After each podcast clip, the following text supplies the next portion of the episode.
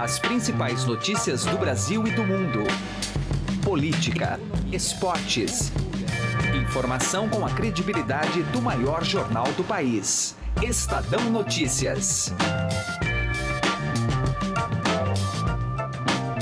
Olá, tudo bem com você? Eu sou Emanuel Bonfim e está começando a partir de agora mais uma edição do Estadão Notícias, nosso podcast com análises, entrevistas e informações sobre os temas mais importantes do momento no Brasil e no mundo. João Teixeira de Faria, o médium conhecido popularmente como João de Deus, está no centro de um escândalo de grandes proporções. Um líder espiritual que usou de seu status e da fragilidade emocional de suas seguidoras para abusá-las sexualmente. Este tem sido o teor das centenas de denúncias colhidas pelo Ministério Público de Goiás desde que o programa Conversa com Bial, do jornalista Pedro Bial, levou ao ar algumas delas na Rede Globo. Relatos reunidos até o momento indicam que depois da sessão, o médium oferecia para supostas vítimas atendimento particular, momento em que os abusos seriam cometidos. O caso trouxe à tona reflexões importantes e universais, como a necessidade de que haja meios confiáveis para que as mulheres possam fazer denúncias de assédio, além de se sentirem fortalecidas para isso. Discutimos o assunto no programa de hoje e seus desdobramentos numa conversa com o psiquiatra Daniel Barros, que é colunista aqui do Estadão. Ele diz, entre outras coisas, que é preciso evitar a ideia de que isso tem uma raiz patológica, sob o risco de relativizar a gravidade das ações criminosas do agressor. Episódio desta segunda-feira ainda conta com a agenda econômica da semana, dados da inflação e a expectativa de subida de juros nos Estados Unidos estão no radar dos próximos dias, explica Silvia Araújo, editora do broadcast econômico da Agência Estado, num papo com Heisen Abac que a gente vai ouvir logo mais. Confira também a tradicional coluna direto ao assunto com José Neumann Pinto. Esse é o Estadão Notícias. Seja bem-vindo e bem-vinda e boa audição. Estadão Notícias. O Shop Together reúne mais de 200 marcas que você conhece e adora em um único lugar, como Paula Raia, Animale, Osklen, Mixed e Ricardo Almeida. Entrega imediata, troca fácil e sem custo e o pagamento pode ser feito em até 10 vezes sem juros. Ouvintes do podcast Estadão têm benefício exclusivo de 20% off usando o código MODA20. Acesse shop shoptogether.com.br. Shop Together se escreve Shop 2 Gather. Estadão Notícias.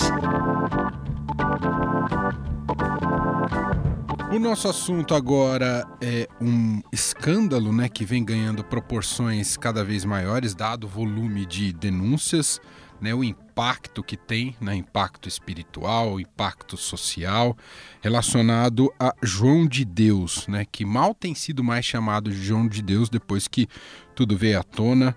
Das mais, até esse momento que a gente está gravando essa entrevista, mais de 300 mulheres dizem ter sido abusadas pelo médium brasileiro. A gente convidou para essa conversa agora o Dr. Daniel Barros, ele é psiquiatra, inclusive é colunista aqui do Estadão. Tudo bem, doutor? Como é que vai? Obrigado por nos atender. Tudo jóia, Emanuel. E você? Tudo bem. Doutor, parece que foi um estouro de boiada depois que a porteira conseguiu ser aberta, agora vem, vieram muitas denúncias à tona. Evidentemente que ainda tem todo o processo de investigação, de provas, mas tudo indica que algo estranho se passa aí na relação de João de Deus com os pacientes que o procuravam. Qual é a leitura que o senhor faz até agora desse caso, hein, professor?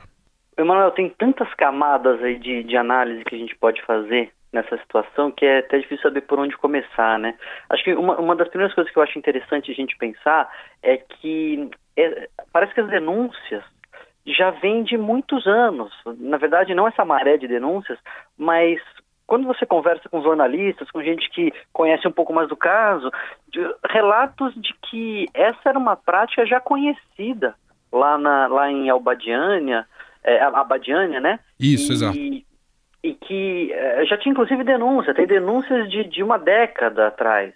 E por que, que agora isso, né? E eu acho que isso fala um pouco sobre o nosso momento, eu acho que fala um pouco sobre essa é, capacidade de repercutir, que tantas vezes é usada para mal, mas às vezes a gente vê também usada para bem, como nesse caso, das redes sociais. né, agora em tempos de Me Too, né, que assim, as, as pessoas denunciando os assédios, que às vezes é, é, até questionada, será que foi assédio mesmo, será que não foi, será que isso é ou não é, mas isso traz para a sociedade uma nova lógica, eu acho, um novo, é, é, um, um, novo espírito, assim, de que realmente não pode, de que isso tem que ser falado e de que cada vez que você fala isso começa a repercutir muito mais graças à, à tecnologia, enfim. Então, porque imagina, né? Tantos anos acontecendo e agora vem essa maré. Eu acho que fala um pouco sobre o nosso tempo, sobre esse momento que a gente está vivendo, que felizmente é de intolerância a esse tipo de comportamento. Doutor, uh, como é que uh, o que é possível especular uh, em relação ao comportamento ah, do médium João de Deus, em relação a ele cumprir ali é, um, um, rito espiritual, né? Ter essa questão de, de, ser um médium e ao mesmo tempo utilizar de, disso que o protege para, não sei se racionalmente, poder abusar dessas mulheres. Que é possível especular pela, pelo olhar da psiquiatria, hein, doutor? Acho que a primeira coisa e mais importante é a gente justamente tirar o olhar da psiquiatria em princípio dessa situação. Né? Porque, em princípio, os crimes mais bizarros que sejam, por mais hediondos uh, uh, ou inaceitáveis que sejam, eles não são frutos de um transtorno mental. Não são frutos de uma, uma doença ou uma razão que a psiquiatria possa explicar. Isso é importante porque é um comportamento anormal, é um comportamento violento, é um comportamento condenável, mas não é necessariamente um comportamento patológico. E, e, é fundamental a gente fazer essa distinção, porque no momento em que a gente acredita que algo é patológico, a gente corre dois riscos. A gente corre o risco de inocentar ou justificar o sujeito que não deveria ser justificado, mas deveria ser apenado, né, deveria responder é, pelo que fez.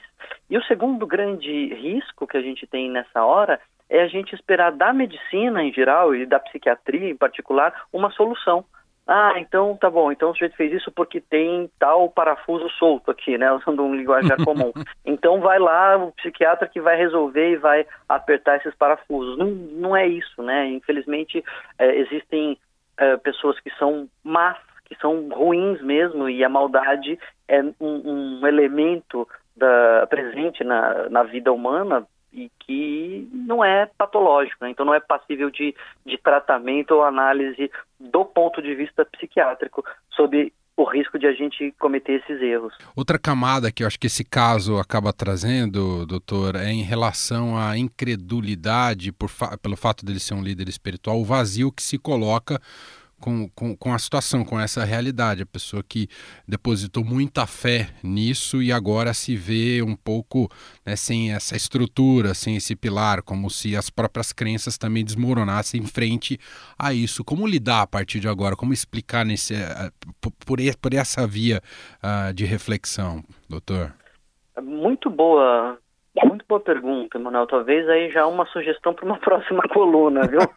Porque é verdade, é, você vê é, uma, com, certa, com, certa incredulidade pessoas defendendo ainda uh, o João de Deus, pessoas falando, não, não é bem assim, tem que ver, tem que ver direito, vai saber. E você fala, meu, não é possível que alguém ainda o defenda, que alguém ainda esteja do lado dele. Mas quem investiu tanta energia emocional, quem depositou tanta esperança, quem colocou tanto afeto naquele sujeito é, e, e, defendeu com unhas e dentes ao longo da vida e trabalhou com ele em prol dele, etc., é muito difícil o sujeito ver desmoronar tudo isso. É, porque quando essa, é, essa imagem se destrói, ela leva com ela quase que parte da vida do sujeito. Imagina, pessoas que tem pessoas que trabalhavam lá, que é, viviam daquilo e, e, passaram a investir a sua vida em prol daquela causa. Uma vez que aquilo desmorone, a vida da pessoa perde o sentido. Então existe muita resistência mesmo do sujeito em admitir que aquilo pode ser verdade, porque admitir que aquilo pode ser verdade é admitir que ele jogou fora uma parte enorme da vida dele, é, investindo numa pessoa que não que não era do bem, né? Vamos uhum. dizer assim. Então eu acho que é um, é um, um trabalho bem delicado que tem que ser feito. A gente primeiro tem que respeitar as pessoas que passam por isso, é, que têm essa resistência, porque é, é muito difícil a situação que eles atravessam. É, e a gente tem que ajudar essas pessoas a reconstruírem mesmo a sua, os seus significados, né? Entender que, independente do que o sujeito fazia ali, que é absurdo, que é horrível, essa pessoa que ajudava ali, ela estava de boa intenção e provavelmente ela ajudou muitas pessoas uh, ah, para se sentirem melhor. Nem estou dizendo que aquilo funcionava ou se não funcionava. Essa é uma outra camada de leitura, porque é, é, eu acho bem complicado essa história da, da de cirurgias espirituais, enfim, isso é, é dá muito pano para manga e eu nem estou dizendo que isso é, nem estou entrando nessa linha. Entendi. Mas um sujeito que trabalha lá como guia, que pega, que acolhe a pessoa que está em sofrimento, que ajuda a, a andar ali pelo, pelos bancos, fica na, na, fila de espera, etc., ela está fazendo bem. Então, não é porque toda essa estrutura ruiu que o bem que ela fez também se perde, né? Eu acho que é, é nesse, nesse sentido que a gente tem que ajudar no processo essas pessoas. Para a gente concluir aqui a nossa conversa, doutor, é claro que é tudo muito sofrido, tudo muito doloroso, mas a gente pode olhar como uma vitória desse renascimento do, do, do feminismo da, da, da, sociedade atual, doutor? Não, não tenho a menor dúvida. Não tenho a menor dúvida. O, o feminismo incomoda, do mesmo jeito que o, o, o politicamente correto incomoda, é, porque tudo que vem querer mudar o nosso comportamento, que está aprendido, que a gente sempre fez assim, etc., a gente se sente incomodado. Puxa, mas eu sempre contei essa piada, agora vai falar que é errado. Então a gente se sente meio que com o dedo apontado na cara, né? Ah, mas eu sempre fiz esse tipo de brincadeirinha, sempre abordei assim as meninas e tal. Agora vem falar que não pode? É, agora vem falar que não pode. É exatamente isso. e a gente, que está nessa transição se sente incomodado. A próxima geração não vai nem pensar sobre isso. É assim, ela, ela dá de barato que aquilo não pode e nem pensa no contrário. Né? Eu, eu sempre faço uma analogia que é parecido quando uh, acabou a escravidão. Quando foi acabar a escravidão, tinha gente que falava não é possível um mundo sem escravidão. A economia não se sustenta. É, isso sempre existiu, desde a Grécia Antiga. É, como que agora você vai falar que eu estou errado de, de ter escravidão? As pessoas achavam que era o, o, o, feminismo da época, lá, o politicamente correto da época, a chatice da época era querer abolir a escravidão. E hoje a gente nem pensa em defender a escravidão, né? Isso é um assunto resolvido. Então é isso, é, é, eu acho que é uma grande vitória desse movimento de falar, meu, não pode, isso tá errado e a gente tem que falar quando tá errado. E, e essa geração que, que fez isso, eu acho que durante muito tempo alguns comportamentos foram aceitos e, e são naturais para um tipo de pessoa, a gente vai morrendo, né? A gente vai, uhum. vai, vai renovando as gerações e, e, as novas gerações vão ter que enfrentar as questões deles. E aí eles vão achar chato alguma outra coisa que eu não sei o que é. Mas eu já não vou mais estar por aqui. Agradeço demais ao doutor Daniel Barros, psiquiatra, colunista aqui do Estadão, é, conversando um pouco mais é, com a gente, elucidando aí algumas reflexões sobre esse caso, esse escândalo envolvendo o João de Deus.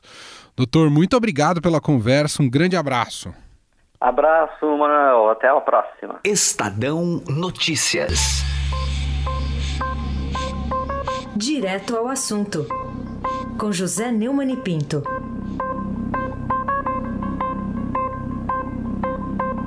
Antigamente, eu gostava muito de fazer uma seguinte comparação. Operação Lava Jato já condenou não sei quantos. Blá, blá, blá, blá, blá. O Supremo, zero. Portanto, a nota do Supremo é zero. Agora, em resposta a essas minhas críticas permanentes e contundentes, o relator da Lava Jato no Supremo fez um relatório distribuiu ao longo da semana e deu uma entrevista exclusiva a Breno Pires e Armanda Pupi, do Estadão em Brasília. Nesta entrevista, o ministro Edson Fachin ah, quis demonstrar que está tudo muito bem, obrigado. É, segundo ele, no gabinete dele, ele responde por 20% a 25% dos casos. E que a Lava Jato deve ter início, meio e fim e que o tribunal vai realizar a sua função. E que ele, sem nenhuma falsa modéstia, acha que está cumprindo a função de fazer o que deve ser feito.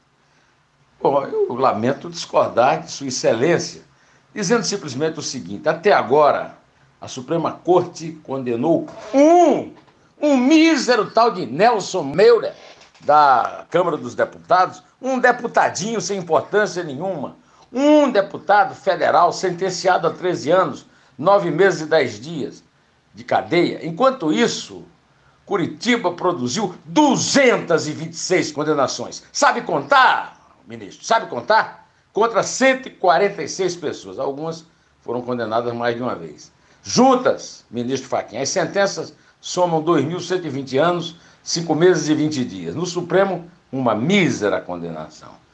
Olha, ministro, eu não sei, o senhor é mais novo do que eu, talvez na, na sua época a nota 1 aprovasse. Na minha época, eu precisava de 7 para passar de média e de 5 para passar de ano.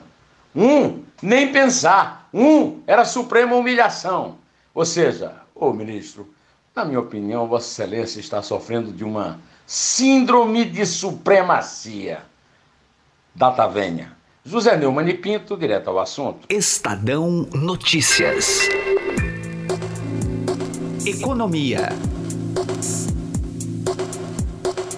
O índice de atividade econômica do Banco Central, dados da inflação e uma nova alta de juros nos Estados Unidos são alguns dos temas da agenda econômica da semana. Acompanhe a conversa de Raíssen Abac com a editora de economia do broadcast da Agência Estado, Silvia Araújo. Hora de conferir a agenda econômica da semana com a Silvia Araújo. Silvia, vamos começar com os dados do IBCBR, é, o índice do Banco Central de atividade econômica uma prévia do que vai acontecer com a economia, que a gente fica sabendo só depois, né, com a economia. Olá, Heisen. É, realmente, a gente vai ter o IBCBR do mês de outubro, que sai hoje, e a expectativa é que ele não venha assim muito bom, mostrando muita atração na economia. E por que, que a gente já pode dizer isso? Porque a gente já teve os dados do IBGE de serviços, da indústria e do varejo que não mostrar, mostraram essa recuperação que o pessoal estava esperando da economia. E esse dado aí já é um indício, já começa a mostrar a cara do PIB do quarto trimestre do ano, que até agora, Heisen, pelos números que saíram do IBGE, deve ser um pouco mais fraco do que o pessoal estava esperando. Terça-feira também sai a ata do Copom. A última reunião manteve os juros em 6,5% ao ano. O que, que tem de expectativa para essa ata? Silvia? Pois é, essa ata deve corroborar o comunicado que o Copom soltou na semana passada, logo depois da decisão, que mostrou que a inflação está bem comportada, muito bem obrigada ali com relação à inflação, e isso permite o Banco Central levar essa taxa de juros de 6,5% por um período mais longo ao longo do ano de 2019. Para você ter uma ideia, Heisen, tem gente acreditando que só vai ter mexida na taxa de juros para cima lá no comecinho de 2020 se a inflação continuar comportada do jeito que está. É claro que depende aí também de algumas variáveis, como o mercado internacional. Bom, daqui a pouco a gente vai falar um pouco mais de inflação, porque também está na agenda, mas ainda sobre juros, sai decisão essa semana lá do Fed, né, o Banco Central Americano. Lá a, a, os juros estão subindo. Estão subindo e, esse, e, e, essa reunião agora de dezembro, ela também corrobora a expectativa que foi desenhada ao longo do ano de quatro altas na taxa de juro dos Estados Unidos. Então, na quarta-feira, o Banco Central americano vai informar que pela quarta vez nesse ano eles estão aumentando os juros por lá. E aí a luz fica para 2019, porque há aí uma expectativa de desaceleração da economia, como dados que saíram na sexta-feira da Europa e da China, que mostraram que a economia não está tão pujante assim no mercado internacional, muito pelo contrário, existe uma expectativa de desaceleração e essa desaceleração pode mexer com a expectativa de juros nos Estados Unidos, na Europa e na Ásia no ano que vem. Então, agora sim, vamos falar da nossa inflação aqui. Dois dados vão ser divulgados nessa semana? Então, o dado principal é o IPCA 15, né? O IPCA 15 é aquela prévia do IPCA, que é o indicador de inflação que baliza a nossa política monetária. E a expectativa é de que esse indicador ele fique abaixo de 4%. Então a gente teve toda aquela confusão de caminhoneiros, pressão na inflação, pressão de bandeira é, vermelha na energia elétrica, tudo isso é, puxou meados do ano a inflação para cima, mas pelo que a gente está vendo, vai chegar no final do ano com a inflação comportada, como disse o Copom ali naquele comunicado, e ela deve ficar aí abaixo de 4%. Lembrando que a meta para esse ano é de 4,5%. Além de PCA 15, tem o relatório trimestral de inflação também. Esse relatório também é importante porque ele dá uma expectativa da inflação ali para 2019 e os outros indicadores ali que o Banco Central se vale para também balizar a taxa de juros, como por exemplo, crescimento da economia e o comportamento da taxa de câmbio. Para fechar a semana, os dados da dívida pública e do setor externo que vão ser divulgados? Também, você vê que semana recheada, é, tá, tá né? Depois, Anteciparam. Depois também Natal, Ano Novo e acabou, né? Anteciparam as divulgações é. para essa semana. Ali no setor externo a gente continua uma situação tranquila, esse dado deve mostrar isso, é o dado de novembro, né? É, esses dados do governo. E o dado da dívida pública, você já sabe como é que tá, né, Heisen? A gente tem esse problema muito é, forte aí na dívida pública, é o endividamento um dos principais pontos que as agências de risco olham aqui para o Brasil para medir a capacidade de pagamento do país. Então, eles olham para a dívida pública e olham para a nossa produção, olham ali para o PIB. Então, nessa semana, esse BCBR da segunda-feira vai ser importante, uhum. porque você vai combinar com esse dado de dívida pública para ver como está essa situação aí em percentual do PIB, né? Ah, então a agenda econômica da semana bem recheada, né? Com a Silvia Araújo. Obrigado, Silvia. Até semana que vem. Até. O Estadão Notícias desta segunda-feira vai ficando por aqui. Contou com a apresentação minha, Emanuel Bonfim produção de Gustavo Lopes, participação de Raíssen Abac e montagem de Nelson Volter. O diretor de jornalismo do Grupo Estado é João Fábio Caminuto. De segunda a sexta-feira, uma nova edição deste podcast é publicada. Tem tudo no blog Estadão Podcasts. Estamos também presentes na Deezer e no Spotify você pode mandar o seu e-mail para a gente no podcast estadão.com. Também estamos no Google Podcast, entre outros meios, para você poder ouvir o nosso programa. Um abraço para você, uma excelente segunda-feira e início de semana e até mais. Estadão Notícias.